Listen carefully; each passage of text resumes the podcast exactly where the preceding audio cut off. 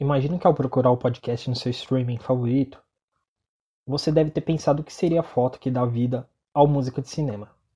É possível que você saiba, é a Penny Lane. Este é o sexto e último episódio do podcast Música de Cinema, uma produção acadêmica do curso de Biblioteconomia e Ciência da Informação da Faculdade de Filosofia, Ciências e Letras de Ribeirão Preto, na Universidade de São Paulo.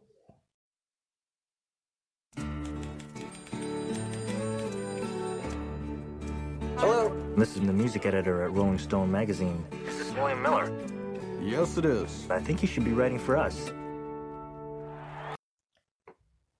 Se você imagina em Quase Famosos, filme dirigido por Cameron Crowe, acertou.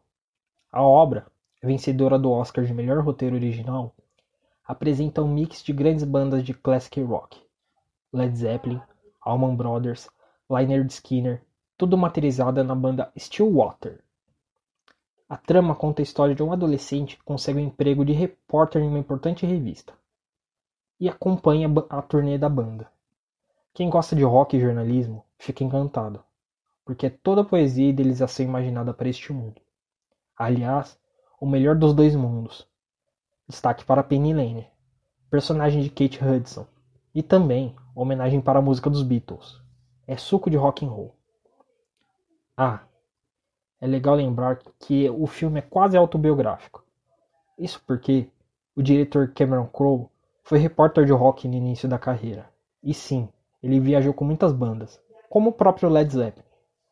Para comemorar o aniversário do filme, a trilha sonora foi relançada 20 anos depois. Elton John, The Who, está tudo lá. Quase Famosos é um clássico contemporâneo do cinema. Com vocês, Fever Dogs, Still Water.